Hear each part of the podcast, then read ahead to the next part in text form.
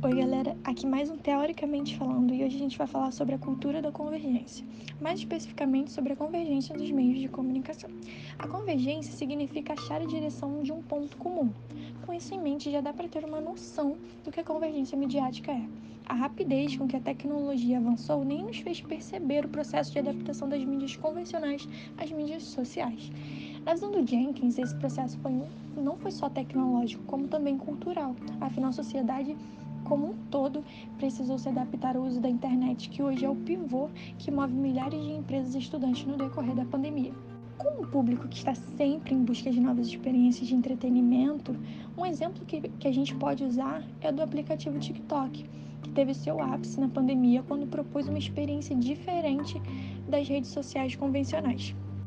E a cultura participativa é quando o público, nós, influenciamos em um produto ou em seu resultado final de um veículo de mídia. Tipo no Big Brother, sabe? Quando a gente vota para alguém sair. Isso é cultura participativa, porque estamos influenciando no que vai acontecer naquela mídia. Com relação à inteligência coletiva, ela é utilizada dentro da cultura da convergência por meio da percepção de que sozinho ninguém sabe todas as coisas.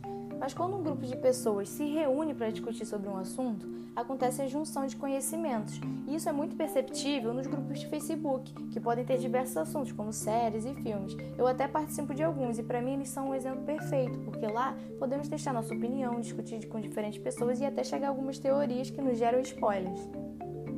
Como o próprio nome já diz, economia efetiva é a estratégia desenvolvida para criar um vínculo emocional entre a empresa e o cliente, buscando que seus consumidores se tornem fãs e promotores da marca.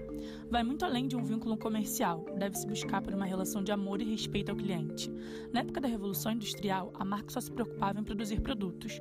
Hoje em dia, com a economia efetiva, tudo mudou, pois a marca busca conhecer os seus clientes e os seus interesses, além de fidelizá-los.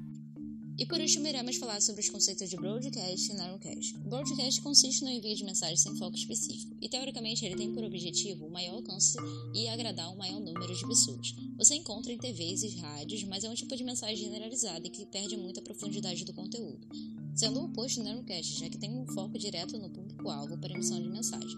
Por exemplo, os anúncios em redes sociais que se segmentam em idade, sexo e interações ao conteúdo desejado. E a relação termos se dá pela suposição de que novos meios de comunicação anulariam os antigos. Por essa visão, teremos um colapso do broadcasting em favor do narrowcasting.